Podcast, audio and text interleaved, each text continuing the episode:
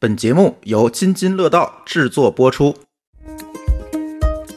小吃确实很多，可是你会看到都是什么臭豆腐必有 的，长沙臭豆 腐、到处都有吧？ 大鱿鱼，呃，还有什么淀粉大肉肠，老远闻着特别香，吃的是真恶 心。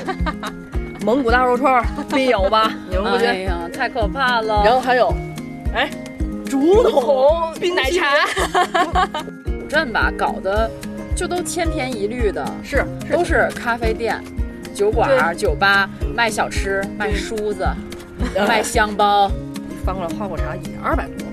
他说：“您不要看这上面价格，您选中哪个，我告您价。”嗯，我说怎么还有这样的呢？首先它不明码标价，就让我感觉很难受。嗯我说你这花果茶多少钱？一百五吧，给您。我说那我走了。我刚一站起来，一百吧，要不然给 您。我在你这儿买马桶呢，这么跟我划价，都是作为普通消费者，谁也不是傻子，嗯，但是你就会有一种感觉，景区的人认为所有的消费者都是傻子一样。咱就说普通的，你去买一瓶可乐，你去买一瓶绿茶，你说这不都是透明的价格吗？超市里多少钱？那景区景点它凭什么就要加价呢？旅游啊，甭管你是观光还是休闲游，它的逻辑和商业的逻辑它不是一种逻辑。哦，就是商业它是要，就是要赚快钱，多快好省，以最低成本赚最多的钱。但是旅游你是要深度游览、放松、融入当地的民情，然后这种当地的氛围，然后你才有所收获，这是另外一种逻辑。这赏花季全国各地千篇一律，一定我相信听友们听到这期节目的听友们，你们请把这个评论打到公屏上。 我跟你们说，昨天有一个我的朋友约我，非得要今天去五大道看海棠，然后我跟他说绝不，为什么？因为我刚从人海里出来，我绝不再进人海。不是，这是开始了吗？嗯啊， 好突然呢。然后今天又掉进人海里了，咱茫茫人海中的一粒沙，四粒儿。 我们现在在天大校园里面，天大海棠记，然后我们找了天大校门口一个一个犄角旮旯的，然后一个僵尸车的附近， 找了个没有人的地方坐下我来该录这怎么期说的？叫大型沉浸式海棠节现场播客录制。哇哦！ 一下就高大上了。是的，有本事咱开视频直播，我告诉你，哎让大伙儿看看我们有多衰，在这儿坐着。听友们，这里是原汤化原食，我们现在在大型沉浸式春季寻访海棠的直播现场。 讲到我旁边是个卡车、货车。春天好啊，我是阿福，你不是什么人设呀？我是在茫茫人海中寻找春天的阿福。我是刚从人海里走出来，又落入人海的伤春的小黑， 可要了命了。 我是看花看的已经鼻炎不止的一姐，什么鼻炎？哦， 又鼻炎了。 别以为一姐哭了啊，这个一姐跟我们家狗是一年四季掉毛，哎它一年四季鼻炎，你知道吗？没准大儿家跟你常在一块看儿现跟在着。鼻炎姨，鼻炎姨。今天怎么又出来录了呢？你说的让出来 录，哎，我们是想，哎，你看，时隔半年，嗯，春天是一个这么美好的季节，大家都都出来了，尤其惊蛰以后，你不觉得吗？虫全子都出动了，虫子也出来了，就这会儿又来虫子了。就是我觉得不是不只是一个城市一个区的人员出动，我觉得全国的年轻人们都出来了。不其止实不止年年轻轻人嗯不止年轻人，老年人也出来了，所有人都出来了，感觉对。都蠢蠢欲动了。对，刚刚已经出去了一圈儿的小黑，哎 呀，我都一时语塞，你知道吗？都小不知道从哪说起哎来。小黑那是兴高采烈的出 去，高兴的压抑不住内心的喜悦，咧着嘴就 走了。一姐来形容一下我那天去请假时候的样子，一姐看个满眼 儿。对，已经已经控制不住那个内心的那种喜悦，哎呦，美的都不行了。然后是都蹦着走了吗？对，然后问那个，呲牙花就走了。对，那个什么时候走？哎，哎，一会儿我就走了， 一会儿就上车。，从上个月开始，小黑就已经按耐不住了。上个月我们开始录节目的时候，小黑就说：“哎，下个月我可不在啊，我得出去休年假，还以为走多长时间呢，其 实就一个礼拜。”就五天年假，啊，呃就说咱得提前规划好了，我得我得提前准，就好像他这个一走就一去不复返了似的 就谁成想啊？就是全世界都知道他要出去玩儿的那种感觉，然后挑着眉毛，呃，我走了，我要走了，可美了那种。是啊，让我意外的是，没出去两天回来了，你知道吗？突然有一天说我回来了，哎呀，太丢人了。给我们俩语塞了。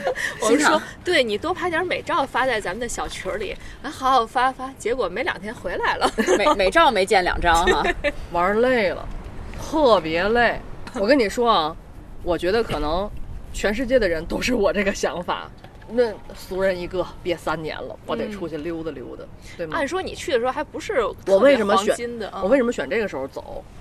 我就想错峰游，嗯因为这这这就是我这么多年我一直错峰游，错峰错的都挺成功，这回可没错开 呀！我的妈呀！我觉得大家可能都是这种想法，其实他也不会赏花，都想错峰游，而且我现在发现就没有错峰这一说了。啊，你快跟大家说去哪儿玩了是吧？呃，去南京了，嗯去南京了。南下了，本来就想闲散在南京，打去年十月份就想去来着，对吧二零年就开始定这行程了，你知道吗？为什么要去南京呢？要见大学同学，嗯，就是一直跟他定这个事儿。二零年就想去，二零年没等上，二一年没等上，二二年更别提了。然后终于今年必须要赴约，我这人就轴，你知道吗？ 咱先先先别的不说啊，同我学的见着了吗？见着了，第一天就见着了。行程本来我是想一直闲散在南京，我就散散心，也不想赶多少个城市。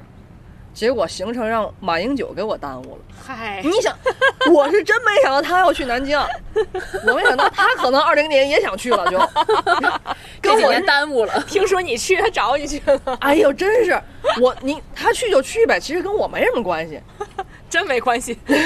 南京这么大，就容不下你们俩同在了吗？对呀， 我那天是因为要续那个酒店，因为要续酒店，然后酒店说不行，续不了。我说为什么？然后那个他说，那个我们那个当地政府派出所来警察了，说要那个清清清掉这个酒店，就清一半儿。然后我们那一半儿就定不了了。我说我有钱，有钱也不行。看，好不容易自自豪的说了一 句，我有钱，不行。 说我们我们也很无奈，我说干嘛呀？然后他说那个说有有人要来，然后说我们这酒店有制高点，我订这个酒店是在秦淮河畔，因为你晚上看河景不是更好吗？嗯，看我多有眼光，跟人马英九想的是一样的。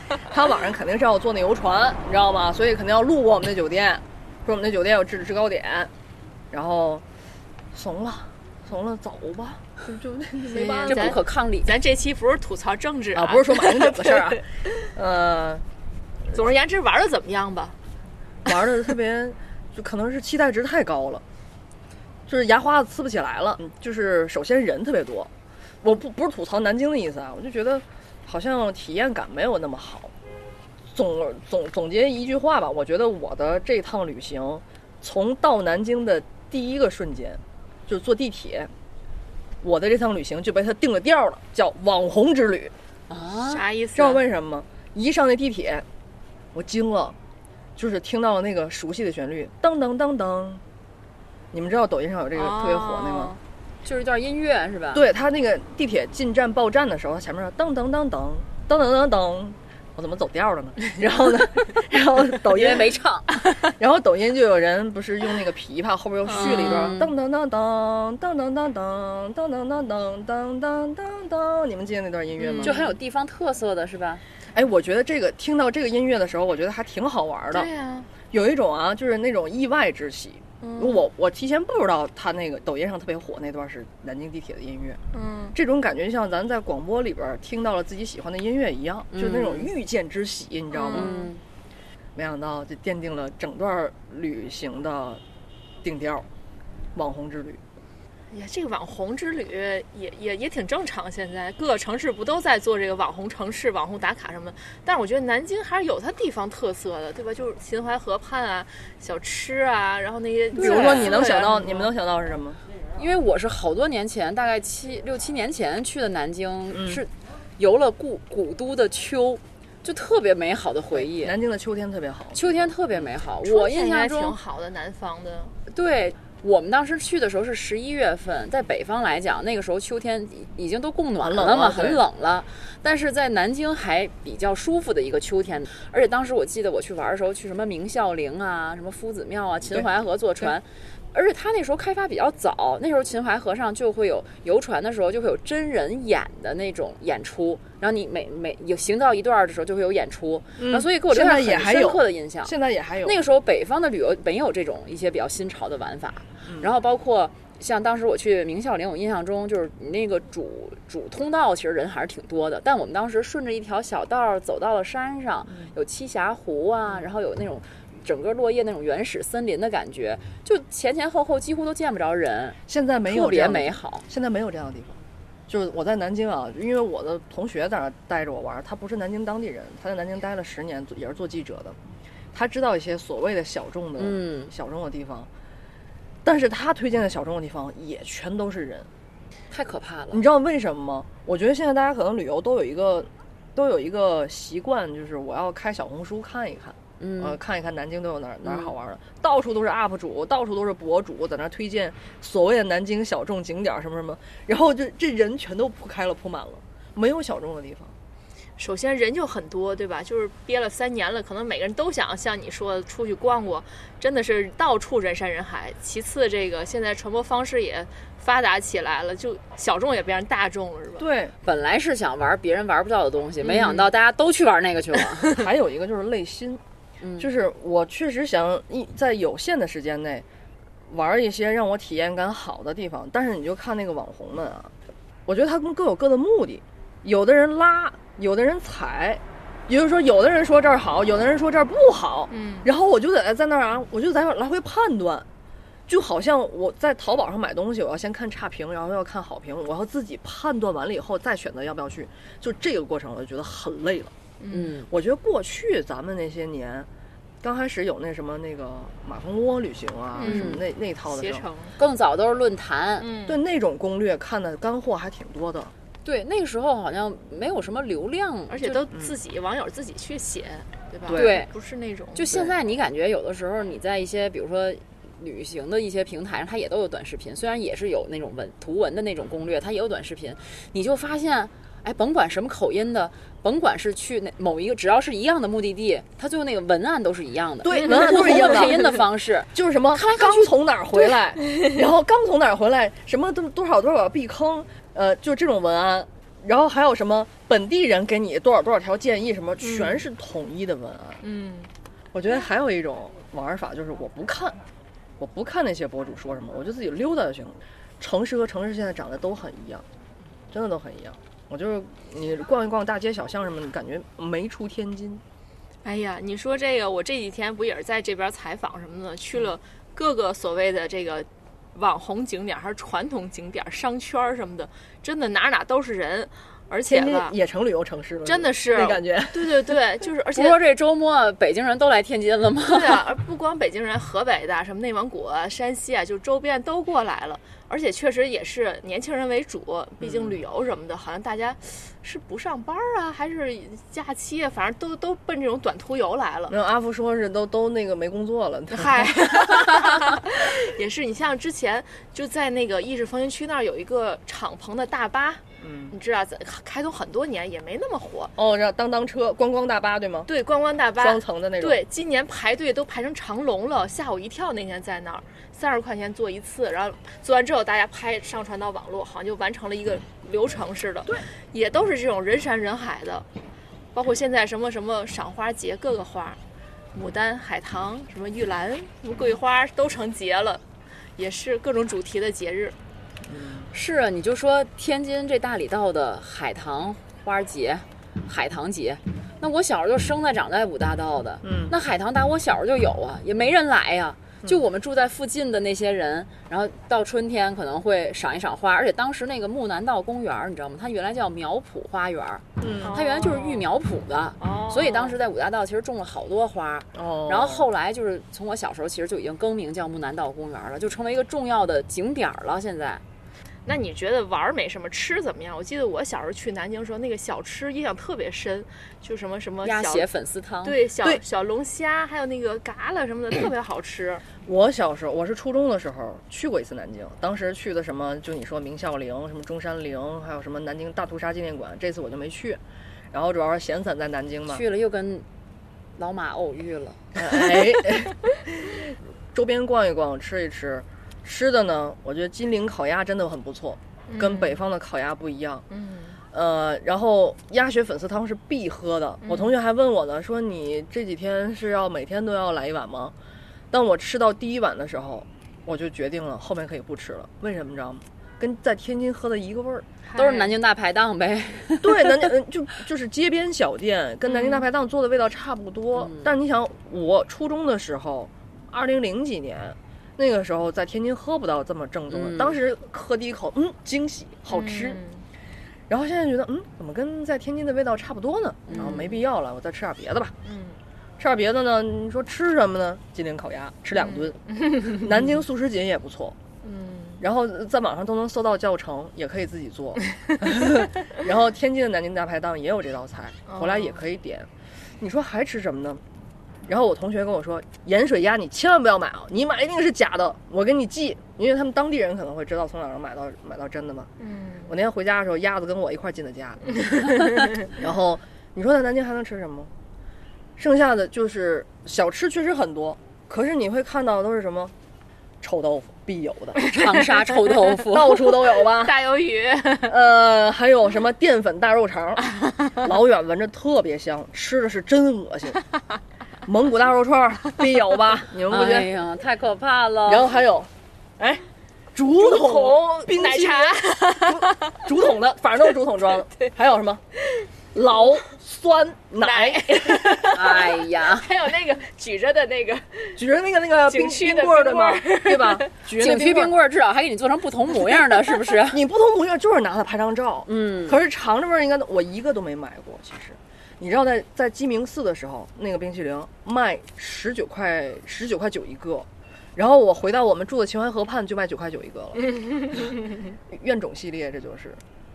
那那你玩儿呢？就是南京的玩儿啊那个我玩到哪儿呢？因为住在秦淮河畔嘛。然后我同学那天我们第一天晚上喝多了，喝大了，他把我揪到一个桥上来，我给你拍张照。我说不不不不不不行，我喝酒了不行。那你站这儿，你拍张河，我拍一张河，因为一姐说要发个美景过来嘛，我那河都拍虚了，都焦虚然后焦我。尤其看那张照片，你跟我们说，你看那黑压压的一片，全是人。为什么我拍虚焦了？一个是我喝多了啊，然后第二个呢就是人太多，你要拍那张照片，你要你要排队的。哦排队，然后他把我揪进去，他个儿高嘛，然后那你在这儿拍张照，我就在这儿拍了一张，啥也得看不见。抢是吧？对，人巨多无比，黑压压的一片。嗯、秦淮河畔拍张照片，嗯，然后老门东里逛了逛，看了看这个古城墙，哦然后去了哪儿呢？鸡鸣寺。为什么要去鸡鸣寺呢？说是这个拍白娘子被关在那个雷峰塔里面那个场景，就是在鸡鸣寺里边拍的。嗨，然后呢，上午一大一大帮人去上香，然后我我我我不信那些，我所以我没有上香，但是也去去看了。而且鸡鸣寺外头有一条樱花大道，哎呦，你说这樱花大道 满地长汉服小姐姐，我 的全汉服、啥汉服都有。除了汉服小姐，还有汉服小哥哥。汉服小哥哥，你就说还真挺好看，倍儿仙。还有汉服阿姨呢，啊，汉服阿姨穿着旅游鞋，大大大眼镜什么的，然后还围着丝巾，然后啊还还有丝巾你呢。怎么没给我们拍点汉服小哥哥照片 儿呢？哎，真是哎，光拍我了。 理解错了，我说的美照是你拍别哎人的。对，而且小黑那天穿粉嫩粉嫩啊的对对去樱花大道上拍照，就是像像今天这样的天儿一样，一刮春风，你看那樱花瓣儿从这儿唰唰唰下，然后满道的汉服小姐哇哇哇哇，然后掏出手机哇在那拍，然后我就我就默默的，你显得格格 不入。这种默默的，然后还还有好多人说去玄武湖。我去玄武湖了，不就是大公园吗？有啥好看的？挺好的。啊，有啥好的？就它有那个也是有森林的栈道，就它有几种走法，就你在玄武湖里沿着湖走嘛，它有几种玩法。我觉得就是，所以出去玩还是看心情嘛。人太多了，嗯主要人太多了，对而且那天赶上马英九已经来了，就好多道就封了啊什么的。然后玄武湖我就进去溜了一圈儿就就出来了，嗯、然后还去哪儿了呢？南京还去哪儿了？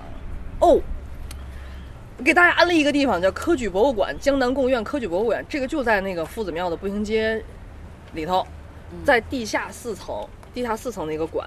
哦，南京博物院我们也去了，南京博物院也值得一去。科举博物馆带记者证免费，耶耶， 嘚瑟，省多少钱？ 五十。不少不少。嗯，科举博物馆确实值得一看。然后后来马英九不是来了吗？我就走 了，我就去了哪儿了呢？我就去了西塘古镇了。这是临时决定的。临时决定就很累心，你知道吗？就是我在路上还要决定下一个城市去哪儿，你要拖着大包小包的行李，火车上也人挤人，人都挤成照片儿那种，然后就就挤挤到那个高铁上，然后大娘们喊冲啊，还挤呀、然后后边喊别挤别挤，我后面大哥说老人变坏了，坏人变老了， 烦不烦？你说烦不烦？这一 路啊，我的天哪！然后我后跟来你说，你去西塘真的就是从一个人群的海洋掉了一个坑里了，西塘还好，是吗？因为我当时在在决定到底去乌镇还是去西塘，嗯，因为乌哎镇一样一样。乌镇啊，说是就是纯纯规划出来的，纯那个平地起的一个古镇。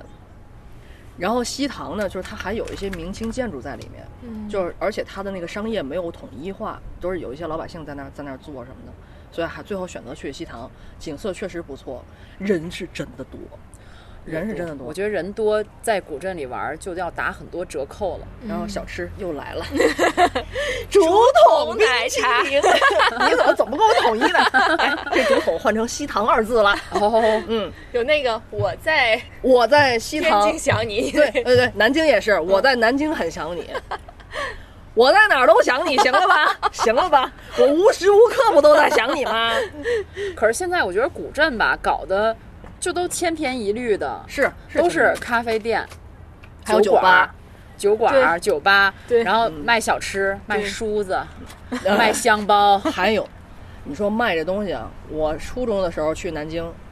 就卖雨花石，现在还卖雨花 石，人就这特色，别地儿也不卖雨花石吧？然后啊，然后还买还有那个什么，找自己的姓儿， 嗯， 那种小印章什么， 现在就换成另外一种印章。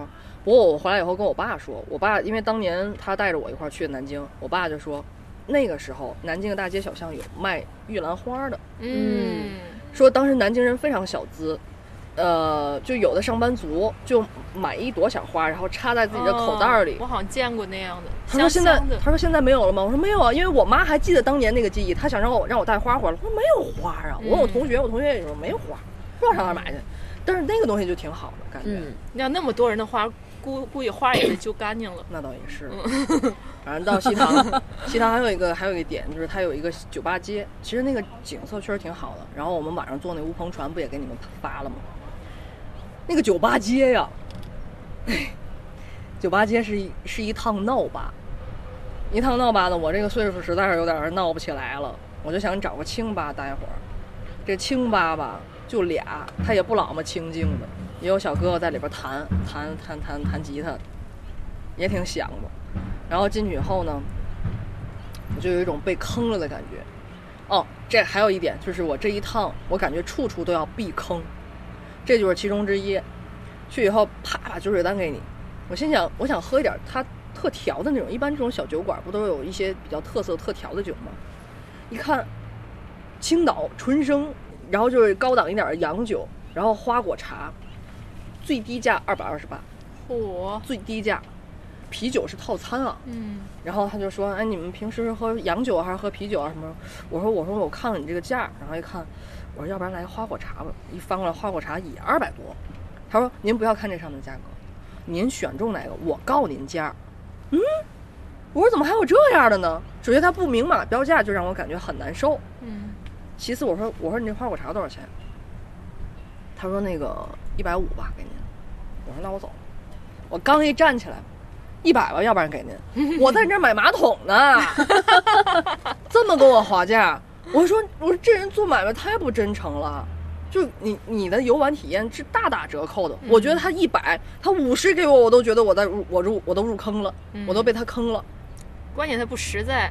对，嗯，我觉得就是这个整个这个旅游的过程当中都是这种，我要处处想尽办法去避坑，我不想被他坑到，嗯这也很累心。嗯，我觉得我出来玩儿，我就是想闲散对着，我就想散心，我不想跟你斗智斗勇。嗯可是没办法，你要不斗智斗勇的话，你一定会被坑。嗯，其实这件事儿在疫情之前也一直是这样，然后疫情之后感觉这个都放开了，大家开始重新这个经济复苏出来玩儿了之后，发现旅游市场还是如此，还是那样，就感觉这三年没有任何进步，甚至有一些对呀地方是在退步。对呀、还是这样。你按说现在这个网络发达了，大家也都知道很多坑啊，然后很多这种骗术什么的，但是没想到这个年年 月月依旧如此。你就说这个景区的商品价格这事儿啊，大家现在都是作为普通消费者，谁也不是傻子，嗯，但是你就会有一种感觉，景区的人认为所有的消费者都是傻子一样。你先别说，你去酒吧里面，他那个定价，对不对？咱就说普通的，你去买一瓶可乐，嗯你去买一瓶绿茶，你说这不都是透明的价格嗯吗？超市里多少钱，对吧？商场里多少钱？那景区景点它凭什么就要加价呢？你知道我买了一它个老凭酸什么就加价不加量呢？奶老酸奶十五？对，我就觉得就是这种价格的，明明它都是很透明的，但是在长久的咱们这个旅游产业发展过程当中，这个问题始终就没有解决，没有解。决。这就这个就变成一个让你觉得你要出去旅游，你就知道哦，景点儿好像大家都默认了，它就是要贵，它就是嗯要加价，它就是这样的。比如加的稍微少一点儿，你还觉得哦，好像赚到了一样。那实际上，我觉得真的没有必要。这谁说的就必须得要加价呀？我我觉得这真的这个市场真的是需要规范的这个价格。你看现在好像前几年吧，对于景区景点的，尤其是一些五 A 级、四 A 级景区景点知名景点的票价都进行了国家统一的规范。嗯，票价都降下来了，对对吧？以前那个票价动不动的就四百、五百，什么联票，你有的地方你根本就不想去，嗯，然后都要卖联票。那现在把这票价都降下来了，但是这种这个景区里头的这种消费的商品，像这种普通的水。让你就会觉得，只要一出去，哈、行，我就做好了被坑的心态，至少买这些对我都已经做好了准备了。其实这个体验感是非常非常差的。那你为什么就不能在景区里面，我就卖三块钱一瓶儿，就卖三块五一瓶儿？那不可以吗？两块钱一瓶的农夫山泉不好吗？你就这样的话，让大家觉得我出去，我身心是彻底的放松的，而不是觉得我时时刻刻要绷着这根弦儿，我要警惕这些陷阱。还有一个，还有一个仙儿，咱刚才说吃出去旅游是吃住行游购娱，对吧？嗯，刚刚差不多啊，说的都差不多，还差一个住没说。这个住，因为我对住的要求非常高，我主要要求安静和干净。你这两者能同时做到的，你不不找个一千块钱往上的酒店不可能。嗯或者是我只要安静，我不要干净，行了吧？我自己带着床单被罩，呃，只要安静，只要安静也得一千往上往上，或者是七八百往上找，你就找不着那个好酒店。我就发现现在做酒店的人啊，他看图片都花里胡哨的，都倍儿漂亮。都 ins 风，哎，就都是那种 ins 风的装修风。还有什么简约风什么什么的，一定要带浴缸，一定要带浴缸，浴缸给你放窗边儿。你说我就是想泡，我咋泡吧？ 咋泡？与窗外的人赤诚相见， 然后就嗯，就那个酒店，我我我我我选着也很烦心。为什么当时不想从南京走呢？就是因为南京那个，我专门找他要了一个安静的房间。实际上，我后来才发现，它并不是房间本身安静，是因为我旁边没有人住。因为最后一天住进人来了，是一对母母子，然后他们家孩子一直在逗了那个房间里。现在都讲究酒店里的什么智能系统嘛，啊，然后你就听那孩子一直跟小杜聊天儿，晚上十二点了，小杜小杜哎，把窗帘打开，窗帘已经打开，小杜小杜，把灯关上。哎呀，就这个酒店还不便宜，你说这个房间大小也没多大，你说床有多舒服也没有，没多少，就好像就像你说的，我就默认了它贵，至少会好一些，你你知道这种感觉是什么感觉吗？就是你没得选，没得选，没错，嗯就就是为什么疫情之前，很多人其实那时候就说，有钱人才在国内游，就有一种说法，对有钱人在国内游，穷游的都出去了。嗯，真的就你没得选。嗯，你说这深层次是什么原因吗？嗯，其实我在琢磨这个事儿，我一路上都在思考这个事儿。我是最后在西塘古镇玩了一天以后，西塘古镇基本上给免票， 然后，呃，玩了一天以后，我跟阿佛一姐说，我说我累了，我真的很累，我要回家，心累，有的时候心累。我当时回到回来路上我就在想，就是阿福说的，问题出哪儿了？问题出哪儿了？就是是咧着嘴出去，然后耷着脸回来，然后这一路上还得想到底怎么回事儿。其实我现在也有这种感觉，就是到底怎么了？就是明明是放假出去旅游是个开心的事儿，但是现在你该说那些啊，什么去哪儿玩儿的都差不多， 嗯，包括那个吃的、用的、什么拍照都差不多，然后各种坑。各种虚高的价格，各种尔虞我诈，就是，尔虞我诈。哎呀，我觉得这个事儿确实，本来我们这期也没有想这么快说旅游话题，但是嗯确实现在成了大家一个共鸣了。不知道听友们有没有这种感觉啊？然后我们也也也简单的分析了几个原因吧。嗯对我们，我们也跟听友说一下吧，就是如果大家、大家有这个对旅游的发展的这个思考，就是它到底问题出在哪儿了？嗯到底问题出哪儿了？大家也可以在评论区和我们和我们互动，给我们开拓一下思路。嗯，我当时就跟阿福和一姐说，我不说国外游，国外有国外有的问题，我说中国的旅游市场，它的内部内部它的发展的内部逻辑一定错了，是它整个逻辑错了，它错在哪儿了呢？它错在哪儿了呢？你看现在，我觉得有一个爆发啊，在这个春天有一个爆发，肯定跟之前三年疫情大家可能被压抑的这种欲望，就旅行的欲望有直接的关系。但是你跳出来说，它之前也有这个问题啊，嗯但对这个问题没有缓解，反而愈演愈烈了。嗯，这不是有人说吗？现在中国的经济发展可能已经不是说靠外贸和投资来拉动了，更多现在我们靠要消内费靠消费来拉对动。现在各地全在说我要促进消费，一季度我要开门红，嗯对吧？有各种各样的方式，然后来宣传、来推广，来让大家来消费。嗯，但是这个旅游市场它依然没有进步。嗯，因为本身啊。中国的经济其实前些年它是发展相当快的，嗯这个速度很快。大家说白了，口袋里有钱了，你有钱了，有闲钱了，你才可能去想出去玩儿，对吧？要不你还食不果腹， 或者是你还得考虑你日常的这个吃穿用度，谁会把这个钱出去旅游呢？那现在大家有钱了要出去，这种这种欲望很强烈，而且需求很强烈，爆发式的增长。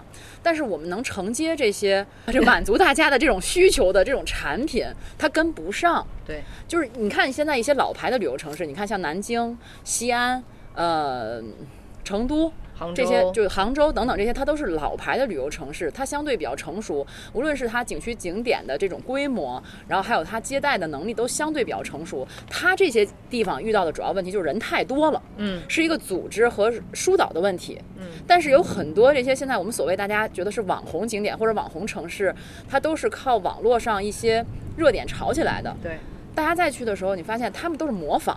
就是为什么我要做网红，就是因为为什么要模仿？因为我看见他赚钱了，对他赚钱了，他这方式快呀、我对自己想不出来呀、对对，那我就想不出学来呗。我也不想动脑子想，对我就是他赚钱了，那我也赚钱，我也想赚钱，我也这么干，就是这么简单的一个逻辑。就快速致富的一种捷径似的。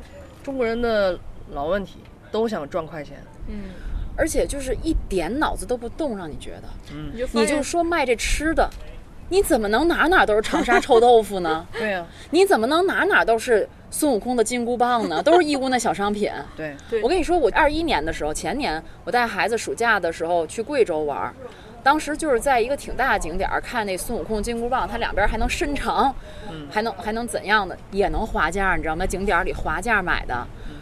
然后我前两天在古文化街看也有，天津滚化街。 对北京大石烂儿也有，对，就哪儿哪儿都有。一块儿进的货，对都是你甚至连贴个城市标签儿，像你说那竹筒上你印个西塘， 或者你印印一那个个什南么地儿，京南那个京天，津他都不费这劲，嗯就毫不动脑筋。你说，你说大家不傻吗？大家知道啊。但是孩子他他想要，他这边你没有什么可消费的，你没有什么可让你觉得我值得掏钱有这个地方特色的消费的东对西。我买不到东西。你看我在我在南京，我这一次想买点儿什么小周边什么，我给阿福一姐带的是鸭油南京的那个小冰箱贴，我觉得那个还挺好的，嗯那挺挺好看，挺有创意。这就是就是现在所说的文创嘛。嗯但是你像我爸说那种，那时候他们年轻的时候，你说每人买一个小玉兰当地花，的，嗯买个小玉兰花带回来也很不错呀。嗯就我想买也买不到了，嗯，人家就是什么全国各地都有的石头、梳子啊、小石头儿、小包小小印章，对，香包，就是那套东西，对那没得可买。你看这个市场上的人，他不动脑子。嗯、想赚钱，想赚都是想赚快钱。他不动，嗯我不能，我不敢说真的没有人动脑子。有，我之前采访也有过，包括咱天津的一些什么村子里面什么什么，他们那个有一些民俗专家什么，他们有挖掘内涵啊，有，可是他们不会讲故事，他们不会把这些东西运营起来，而专业的市场又看不上这些东西，就这个里面它它对接是是有问题的。这种东西说白了，它前期要投入很大精力的，对它要设计、打版、再制作、再批量，有的时候你前期投入很多，到市场上不见得有人认，嗯，就也许大家不知道，没有人到小红书上去打卡，没有人知道这个东西，所以我觉得，就像小黑说的，逻辑有问题，其实就是旅游啊，甭管你是观光还是休闲游，它的逻辑和商业的逻辑它不是一种逻辑。哦，就是商业它是要就是要赚快钱，多快好省，以最低成本赚最多的钱。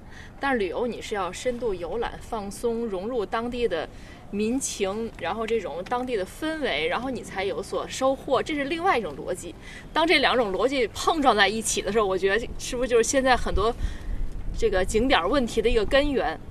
然后在这两者逻辑的同时，还有一个现在所谓的网红经济又跟着来掺和，到哪儿都是先打卡、先拍照，它不是为了游玩儿，不是为了体验，就真的是炫耀，为了炫耀去的。你说的这一点，我觉得倒是值得探讨一下，就是商业和旅游的逻辑是不一样的，对，是吧？嗯，可是你看现在，我觉得政政府的指挥棒也有问题，就是制定政策的人，他往往把商和旅放到一起了。对啊，因为他把旅游当做一种产品，当做一种产业了，那自然他就要走商业的逻辑了，拉动消费嘛。对，拉拉动动消消费费。当然，从政府的角度考虑呢，尤其是现在今年的一季度，他想通过消费赚税收这一点，咱真的可以理解。就是我了解的情况，有一些地方政府他是指望着旅游拉动的这个消费，给公务员先把工资发了。哎呀，你知道这相这相当于什么？我爸就有一个特别恰当的比喻，这相当于一个低血糖的病人，他这时候犯低血糖了，这时候犯低血糖了，你得赶紧给他喂口吃的，他不挑食了，他已经等不了说你给我现和面，你再给我捞张大饼出来，嗯，你就赶紧给我给我把血糖升上去再说。嗯所以现在政府呢，你看就说现在这赏花季吧，这赏花季全国各地千篇一律，一定我相信听友们听到这期节目的听友们，你们请把这个评论打到公屏上 啊，你们当地是不是有什么花神？十二花神是不是全国的花神都长一 样？汉服小姐姐，哎，汉服小姐姐，我前两天看一汉服小姐姐拍的什么花神那个那个视这频，花红柳绿的整的，你看那演那花神的那小姐，一看她就带编，一看她就有编 制，没什么表情，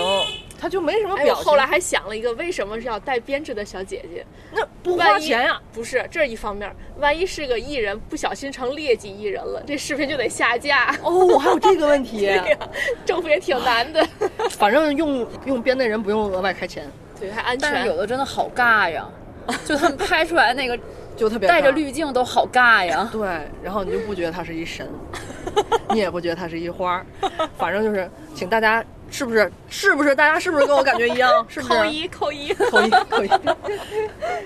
咱这哎我我说这儿评论也带网红范儿的，说这儿说哪儿 了？这要说啥来着？反正就是，哦，就是政府都在搞这些，其实被大家饱受诟病，很多人都在吐槽这个事儿，但是政府现在管不了了，你们随便吐槽，我先把消费拉起 来，先把工资发了再说。其实我也在想啊，就是为什么会呈现现在这样的一个情况，可能跟就这些年中国的城市化进程趋同也不无关系。嗯，你现在城市化，大家谁都想享受城市化带来的便利，比如交通也好啊，你的比如说城市的地铁，或者是你这些其他的一些基础设施。但是这种发展起来，它有一些在发展的过程当中，就把你原来这个城市的特色，也许在就是在建的过程中就拆掉了。嗯对，对，就是你把有一些特色东西拆掉了，然后呢，大家可能现代的生活，就现代的商业文明，包括现代的这种生活方式也都是趋同的，对就是你很难去。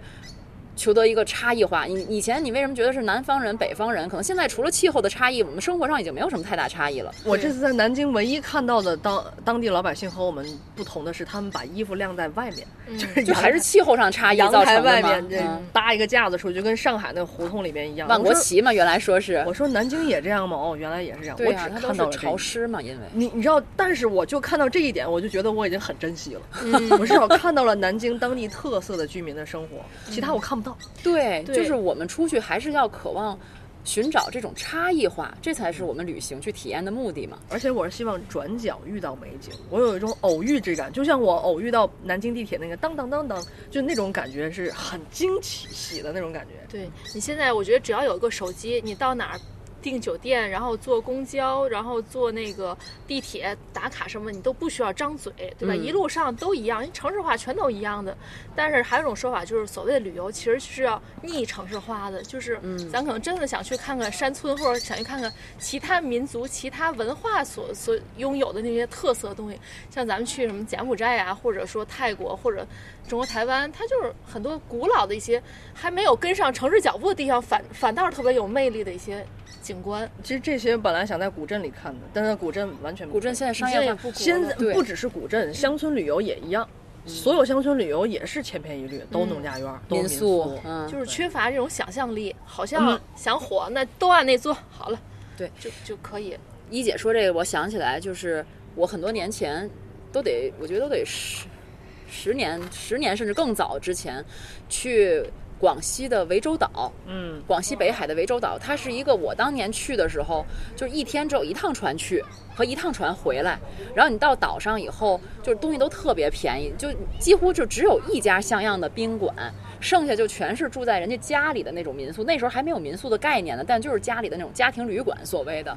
然后那个时候就觉得那个岛上的原生态，它也有设置不同的景点啊，但是其实只是它刚定义了这个地方叫什么，这个地方叫什么，但它也没有成成规模的那种旅游产业。所以当时我对那个那个岛的游览的印象特别特别好，就你真正的到一个岛上，哦，你看他们都是穿着那个鸡拉的拖鞋，然后它岛上还有一个教堂，竟然就在这么一个小岛上有个教堂，那是一个活火山。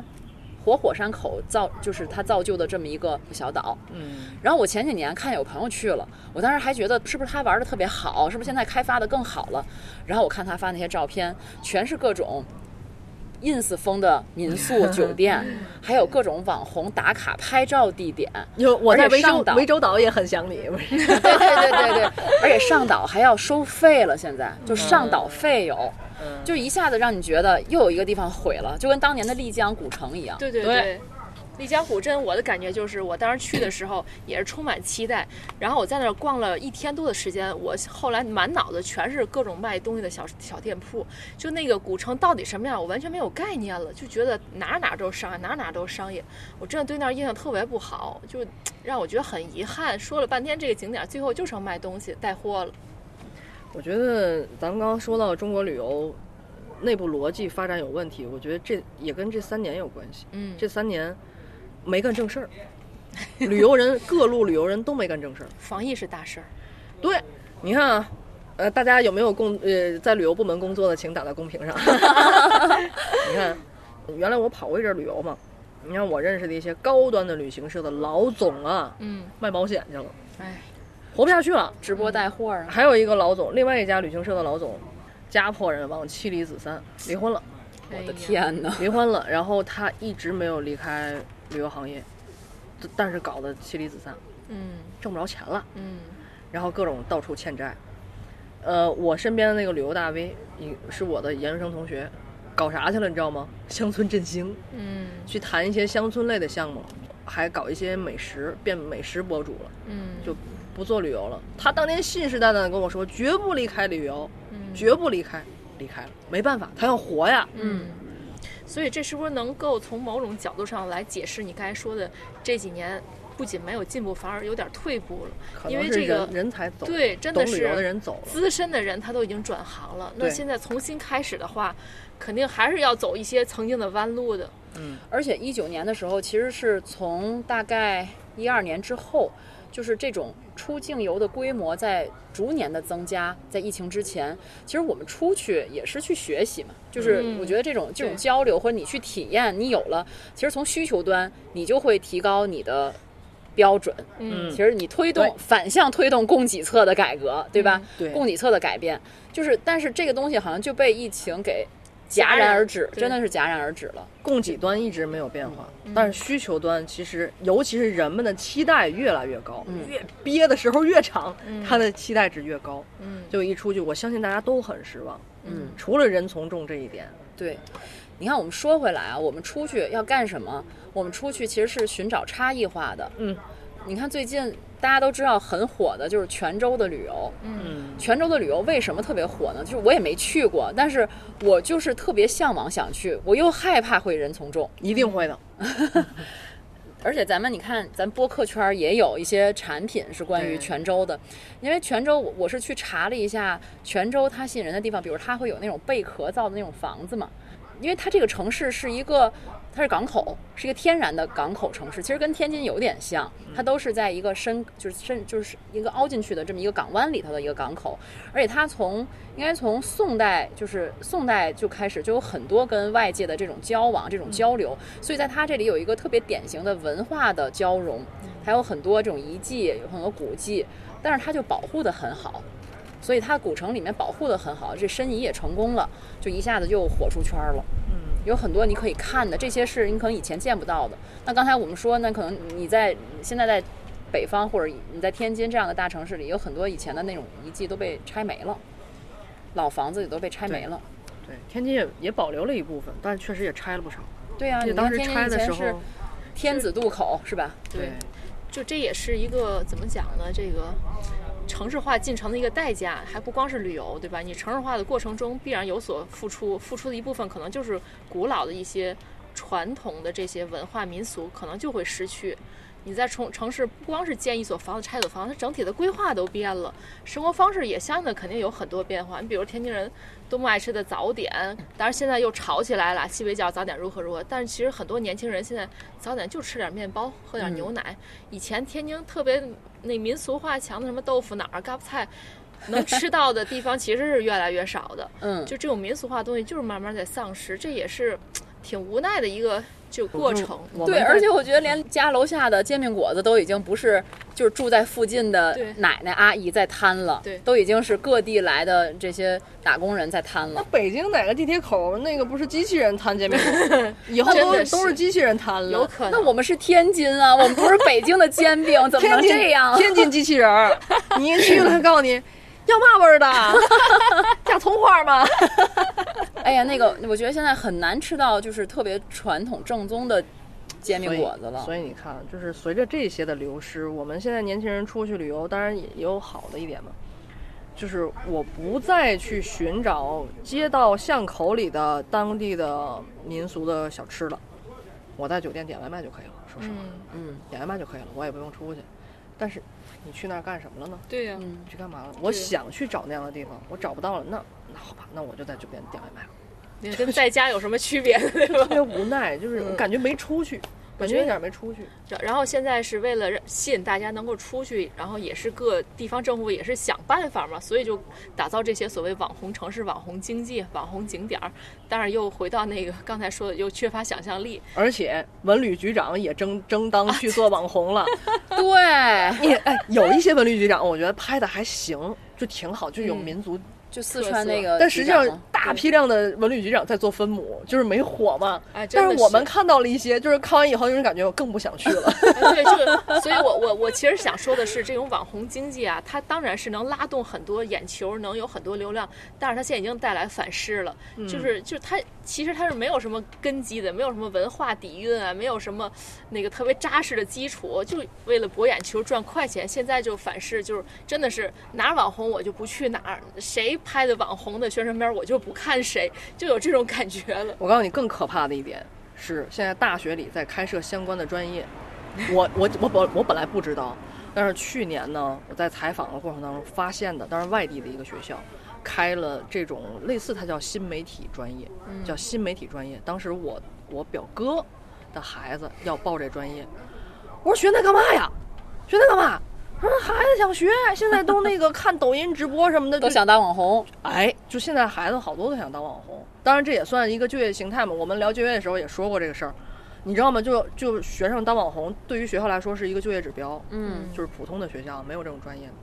当时我跟我表哥说，我说将来这抖音没了呢，网红没了呢，对吧？你又有新的业态呈现的时候，它不就被淘汰了？我相信，就包括现在这些汉服小姐姐到处打卡这些，将来一定会成为低端产业，就像我们小的时候穿着黄黄袍坐在那假龙椅上拍照片一样。现在还有，啊，有少了。嗯，春节我带我闺女去故宫，她还照了呢，穿着皇后的衣服。 但是故宫那现在这种稍微高端一些了，但是就是说啊，我觉得这个将来都会被淘汰的，真的都会被。你看现在这个网红带来的弊端，大家也都在看到，有有一些理性的网友也好，理性的受众也好，都看到了它带来的弊端。嗯，其实我觉得那个拍一个穿着黄服也挺有意思的 cosplay，像我们家穿的呢，我们家有是，我们家黄袍就把呢。小脸儿 P 在一个小背哎景上，也是， 你到我们家就到宫里了，哎呦呦呦，那店对里对随便玩对对对，到店里但是话说，你穿这身衣服坐在那假景那儿拍一张，也算一种沉浸式体验。一会儿去了个横店，你还沉浸式体验。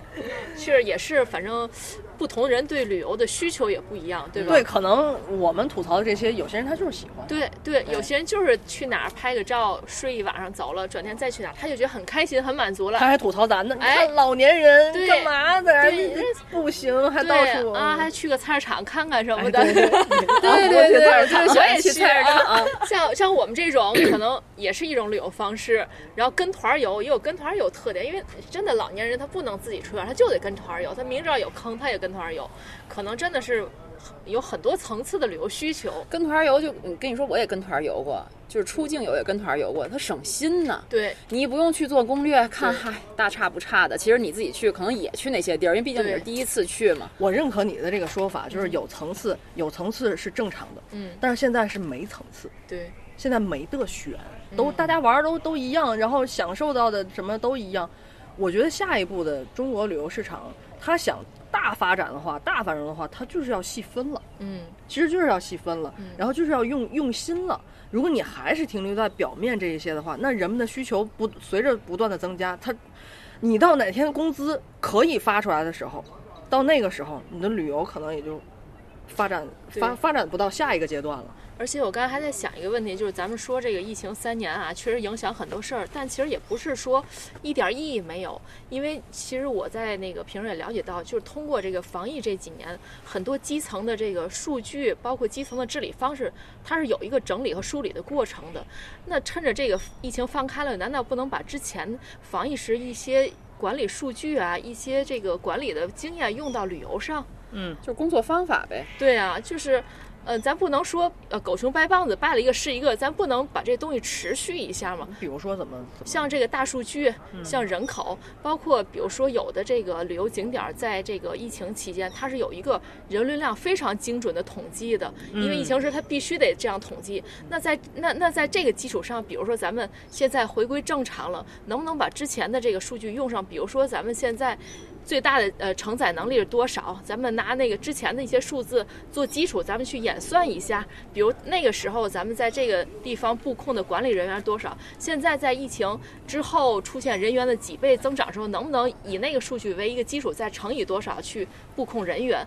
就是说，就就我觉得这个不能说白白经过了三年的损失，能不能从中再汲取一丁点儿，哪怕一丁点儿的有有用的东西？我觉得你这你说这个倒是对，但是它要配套的是硬件，硬件一定要配起来。嗯嗯，中国人呢、他有的是办法。你比如说，我这个景区，或者是我这个地方，我最大承载量应该是多少多少，我控制了，嗯我人流量控制了，我通过预约的 方式什么什么。但是中国人啊，他想尽办法的进去，进不去。咱今天啊，对吧？他想尽办法的进去，比如说他怎么挤进去，嗯升级进去，找逃人票、找人、翻墙头，对他有的是办法。但这个时候硬件设施就要就要跟上了。它还是管理的问题啊。那对故宫你就进不去啊，对，对吧？它还墙是太有高了。就它还是按照预约你就进不去，而且对其实大型的景点它的管理还是挺完善的。你比如说我那年去贵州的梵净山，就是它也是一个特别火的网红的景点，好像是，但它确实是什么世界。地理遗产啊，什么世界遗产啊，什么什么各各种，反正 title 也不少。我当时去的时候，就是还没进景区大门，在外面就排了一个多小时，排到了第一层门儿，就你可以扫码，然后可以把你的票亮出来，好像还要再排。我当时就预约上的，有很多人没预约上，真的就进不去，他买票也买不了，我退了票他都买不了那种。然后我当时就把票给退了，嗯我我考虑到我进去以后就是这样人挤人，一点一点的爬到什梵净山上面去，再一点一点的错下来，我觉得简直太可怕了。这就是什么？这叫望而却步。就是你说他钱赚着吗？他赚着了。对景区来讲，哦，我今天接待了多少多少游客，我的收入是多少多少，他根本就不会考虑你在这里面体验怎么样，你是不是觉得舒适。当天就是因为是夏天嘛，当天就有一个老大爷被幺二零给接走了，哦就在排队的时候还没进去呢，就给接走了。嗯所以你包括这种旅游、旅游景区啊，什么设施设备，我我我觉得这个高铁也是可以，也可以，就是公共交通场所也应该去管理一下。嗯，中国的高铁现在很普及，刷身份证就可以进，不用取纸质车票了。三年没出门了， 才知道这事儿，然后觉得挺好，哪儿都挺便利，刷脸什么什么的。可是，人口素质并没有随着高铁的技术发展而发展。你说排队吗？对，为什么我们都坐了这么快的车了，还拿着行李往上挤呢？为什么？我告诉你们，我也想挤，他一挤我也想挤，因为高铁上可以放行李，行李架特别少。嗯，你要是没有那个没有站到那个行李专区的地方，你就得把它托举到你的座位上方。谁愿意托举？啊谁也不愿意，谁都想放在那儿。首先，它这儿就不对，弄得就就不够。其次就是，你每一个车门你停靠的那个位置，如果你只给一个单人的进进口通道和单人的出口通道，那就一定不会出现大家在站台那儿挤来挤去的现象。挤来挤去都挺危险的，对吗？中国人人口素质没跟上，你拿设施去规范它，对你拿你拿这个环境去规范它，慢慢大家就会养成这样的习惯，嗯，对吧？我觉得这个这些都是细枝末节，都是人在旅途当中需要去思考的问题。真的是这样，就不怕人多，就怕秩序混乱。对，你你看，有的时候你出去你出去玩儿，尤其比如说像去一些比较大的主题公园，你看迪士尼也好，环球影城的也好，它都会有特别完善的排队设施。嗯，即便是我们当时去的时候，去年十二月去的时候就不用排队，但是你都能看见那些设施。以前出去玩儿也是，你排一个小时，你不觉得特别无聊，嗯一个就是它可能在你排队过程中给你设置一些呃沿途的景致，就是你可以到一个地儿，哎，看到这儿了。到又到一个地儿，又看到那儿了，它有沿途的景致，这是一方面，更多的是你排队它的规范秩序。你看，一般咱们就去欢乐谷也好，是吧？或者去方特，就是它这个通道啊，它不能设置太宽，太宽就是什么呀？就有人会钻过去。即便像迪士尼和环球影城管得这么严格的地方，你不能代排队，它依然会有人要钻过去，就个别有这种情况。之前不也有说打起来的这样的一些新闻爆出来吗？但是你看现在，你有一些设施，它就是给你弄得特别宽，前面过来过来过来，后面我一家一个人排队，一家都过去了。那别人排的，那我觉得就挺不挺不规范的。那这样的话，我心里就会很不甘，就容易造成矛盾。还有一个就是你在排队的时候，是不是应该像那些大的旅游景点一样，我给你一个排队的时间？其实我我发现他们给的那个时间，往往都比你实际排的要稍微长一点。就是你的心理预期呢，你会发现，哎，更快了。本来告我四十五分钟，其实我最后排了三十五分钟就进去了。就是你有一个预期，那我排不排是我来做选择，你要给我这个选择。排队的上其实有很多文章可做，所以我觉得，与其花功夫啊，这个打造网红城市啊，或给这个呃文旅部门领导拍宣传片儿、宣拍宣传片儿，不如把这钱花到这些细枝末节的管理对上花。在该花的地方。对这一定会出圈儿的。你没错你的体验好一定会出你圈儿的。填好，自然口口相传。就是我们不需要网红，我们不是网红，我们去当自来水嘛。嗯对啊自来水的力量比网红的力量要大嘛。对啊，就像那个胖东来超市，对吧？人也没有宣传，但是那么火。 对啊我大家都听 过，都想去。对啊，还有这个吃，我觉得这个吃啊，就是大家想太多了。大家想，哎，万一我们这个地方的特色，外地人可能来了以后他吃不惯怎么办？我就给他改良一下。可能大家想多了，然后大家统一了口味，这个是大是外地人或者全国统一的人哪儿来都能适应这个口味，那我就做这个口味，所以味道就变了。嗯，随着出来的人越来越多，他自然欣赏能够欣赏你这个当地口味的人也会越来越多。我是觉得到哪儿都会想尝一尝当地人的妈妈做出来的饭菜是什么味儿，这才是当地最最你你这样容易被 diss 哦。哦为难什道么爸爸不能做饭吗？爸妈做的饭。就是当地的地道味道嘛。对对对，哎呀，还有出去，你知道最怕什么吗？厕所。哦嗯，厕所革命也说了好多年了，就嗯女厕所为什么就不能多几个对呀、位置呢？对啊呀、就说了这么多年，你说有些景点儿吧，它完全可以做。你知道，我觉得最好的厕所是哪儿吗？高速公路那个，嗯高速公路休息站那个，对，绝对不会排队。多呀，多呀，你就不能人多的那个景点儿，你就不能多点儿？就多建还是点儿说吗他心思花的不是地儿， 对吧？厕所不赚钱呀。对呀、哦，早年间咱旅游厕所还收费呢，上厕所那也不是大钱 了，对吧？跟门票相比， 上不了税。然后还有就是女厕所一定要比男厕所要多一倍，我觉得才可以。真的每次都是男厕所没有人，女厕所都在排队。嗯，就这种景点，如果一旦是厕所让你觉得舒适、体验感好，你也会对这个景区马上就是它拉动消费，对因为我能尿了，我就能喝了。对，要不都 在肚子里。能拉了找就不能着吃厕了，所，这 都什么呀？你看我胖拉肚子，我就不敢吃那些小吃，对吧？那有厕所了，不就不 笑死了。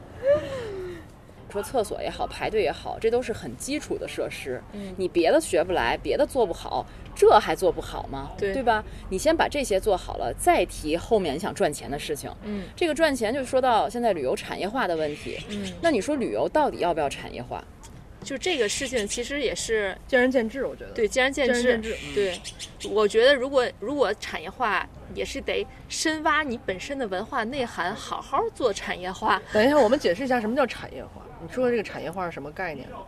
就是拿旅游当成一种产品嗯去对，制造完整价的值产业创，造价值，就是完整的吃住行游购娱，对，对吧？我觉得还是有必要，有必要。更规范了。对，但是这个规范呢，其实它不是统一的一个标准，规范不等于统一。对对，不等于一都是一样的。嗯， 因为你旅游这东西，它本身就是看创意的，看玩的就是差异性嘛。我们说，你只有基础设施你可以规范，比如你排队是吧？景区卖水的价格你可以规范，嗯统一一下，你不能超过市场价。你规范的是厕所，比如它得配备了你你像一姐说的，我能算出来我这一年我多少游客，哪是旺季，哪是淡季，我根据这种游客我来测算出来我需要配备多少的厕所坑位。嗯，这些你是你需要规范的，你用也大数可以据规范的。对啊，是需要数据来，是需要数据来支持的。对，但是有一些创意的东西，请大家真的多动一些脑子吧。我作为普通游客，我恳求你们多动一些脑子吧。而且也不是没不是没有先例，比如你打造网红城市，人家打造的好的，对吧？像西安的这个大唐不夜城，对我最近看那个短视频，特别好玩儿，就是那个大唐密盒是什么的，就是原来他们不是不倒翁小姐姐火了吗啊？然后现在又出了，人家又出了新产品了，升级换代了。对呀、就有点像呃《环球影城》里面对话威震天的那个，嗯，他就是有两个哦书生嘛，是是那书个什生么 文人，那个标题叫“汉语言文学专业的小哥哥们在做什么”，啊对对是那两个对小哥哥是对对对吧？最贼碎那俩，对，特啊别有意对 思。他，我觉得真的是又有这种，呃，其实他也学习借鉴了这种西方的这种旅游产业化的一些概念啊、一些玩法，嗯哦同时他还挖掘了本土的特色，又结合了年轻人现在喜欢的对语言方式对，所以人家真的能火出圈儿。我看他们两个人还在抖音上直播跟大家聊，对就成 IP 了已经。这甚至嘴碎就能就能去干 是吧？但我觉得某种程度上还能推动大家去学习一下文学，再去那儿玩儿。 对对，他们对有一吧些古诗词的那个，对那个踩到了我的那个痛点 上。对，所以人家是结合这个，他嗯要单纯的生搬硬套，还叫什么东施效颦，我觉得大家也会吐槽，也会不喜欢，但是他结合本土的一些文化内涵在里边了，就不一样了。陕西西安是很有文化的城市，对啊而，且我觉得那两个小哥哥也很厉害，嗯就是不是谁都能去做的。嗯对他又有知识储备，他还有幽默风趣的表达。还会互动。其实真的就是两个人撑起了一个就是极有特色的景点儿了，嗯相当于。其实你说这个，那你像天津这个说相声也是哏儿都有特色嘛。你像我现在这个在文化街也好哪儿也好采访的时候，我发现卖的东西其实都差不多，都是义乌什么的。唯独走到比如说有相声馆儿门口放点声音的时候，我会觉得哦，这才是天津本地的旅游产品，就是真的是最美的风景，可能就是人，就是这种幽默感。没错，嗯，这就是为什么我们出门旅游啊，我觉得感受的不只是看景，还有人。嗯，尤其我们到国外游的时候，会感受很深。我觉得国内游也可以这么做到。这个城市人穿衣风格，或者是学校的校服不一样，或者人们说话的语气不一样，你和当地人交谈，他跟你的那种那种互动不一样的感觉，就让你有一种在路上的状态了。嗯我们实际上是在找这样的状态，不只是去看景区景点，不只是那点事儿。最俗的一个说法，不就是旅游就是你从一个自己待腻歪的地方去的一个别人待腻歪的地方吗？嗯如果大家都一样了，那太腻歪了，都不想去了。嗯 听小黑这次旅行的经历，搞得我真的，其实我也蠢蠢欲动，特别想赶紧休个年假出去，但是是不我是最不敢近休真了的不 敢走了，真不敢走了。但是你那，你你那天说了，你去那个博物馆叫什么？科举，啊，科举博物馆。中国科举博物馆中，国科举博物馆。哎，我反而有一个新思路，你知道吗？嗯，我觉得完全就可以走一趟文博之旅。嗯，文博之旅人也多，不不不，它再多，我跟你说，文博场馆它还是要比普通的那些网红景点儿啊，什么五 A 级景区，它的坑人要要少少。坑要少。而且最好的是什么呢？这些景点儿里面这东西。基本它都是真的，除非它写的这是复制品，对吧？它要嗯对保护那个原件，它都是能看真的好东西，看对有历史文化价值的好东西。一个是你可以看，还可以听故事，嗯，对吧？就当然，有的人可能不太喜欢这种方式，啊但我觉得这是一个可以可供选择的，而且还可以买，你知道吗？就现在全国各地的文博展馆，在继故宫之下都开始走文创路线了。对，而且他们这种文创路线都要结合展馆里面的一些镇馆之宝啊，或者特别有特色的这些产品在做的。当然，冰淇淋你可能也许不吃，但是像冰箱吸啊，或者一些就是文具用品啊等等这些，有有一些还是挺有创意的，嗯就你买回来还是很有特色的。这些还真的是在别的地方的博物馆里你是买不到的。但是我觉得他们都没有故宫博物院做的那么用心，还是一个用心的事儿也有好的，是有好的，嗯但是没有故宫博物院那么多。就是对你感觉故宫博物院拿出来一个就是就是个就对像个样儿。就那大还家得需要我们去支 持。大家得多点创意，对吧？这么泱泱大国，难道只有一个故宫能破圈儿吗？就是其实南京博物院也挺好的。你刚刚说对可以买到南文创产品的时候，我当时就想，我在南京博物院要是有吴王夫差剑可以买到就好 了，因为我当时对啊看到那个时候我觉得很惊喜。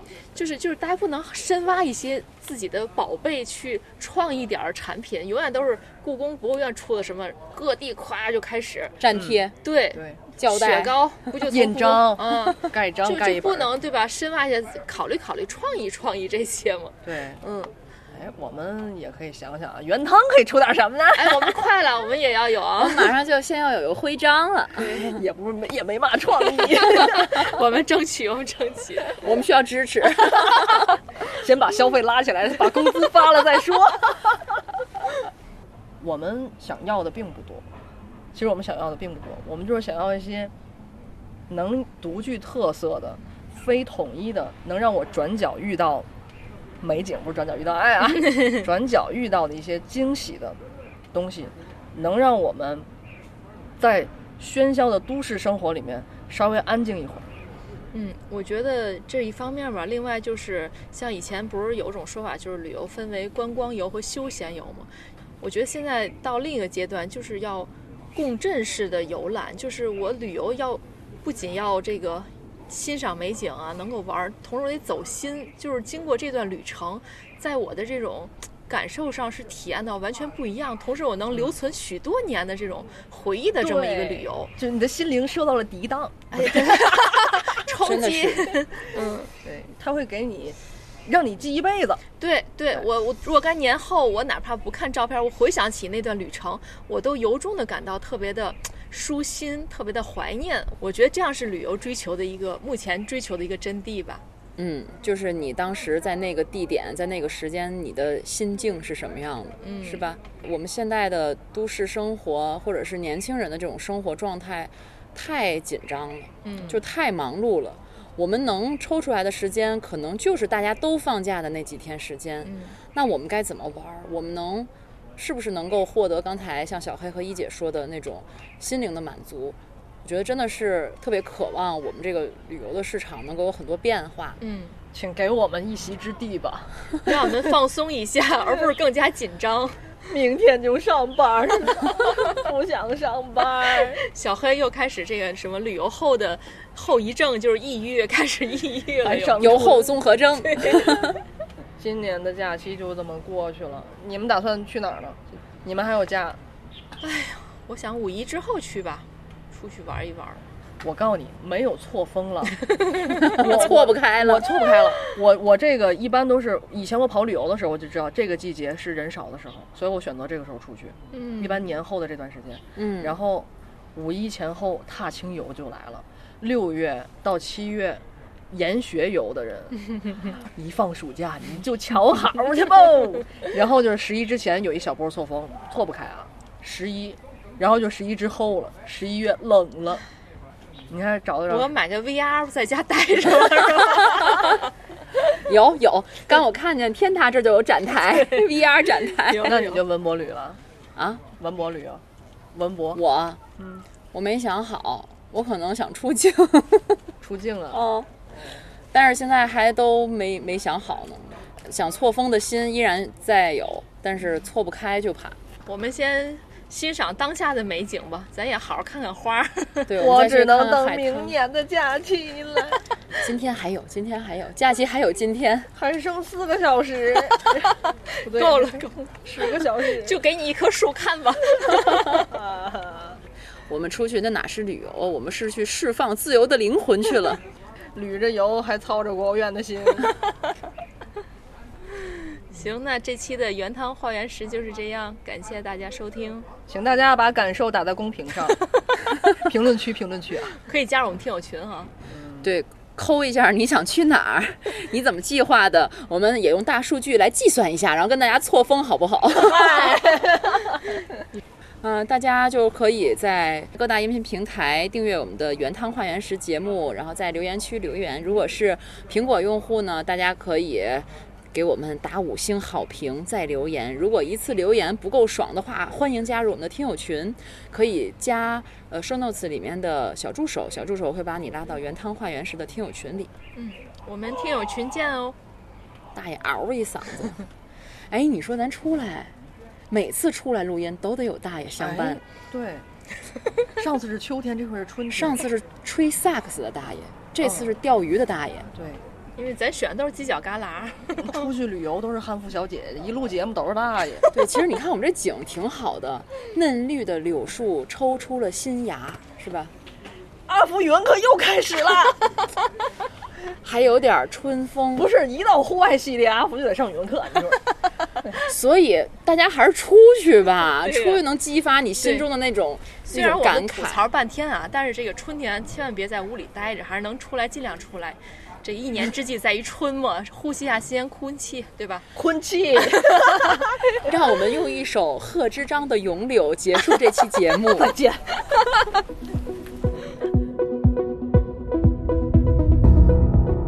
感谢您收听本期节目。本期播客节目由津津乐道制作播出。你也可以在我们的官网 d a o 点 f m 找到我们的更多内容作品。如果您喜欢我们的节目，欢迎在微信、微博、朋友圈等社交媒体转发分享。您的分享对我们而言十分重要。如果您希望与我们互动，可以关注我们的微信公众号“津津乐道播客”，天津的津，欢乐的乐，道路的道。在关注后按提示操作，即可加入我们的听友社群。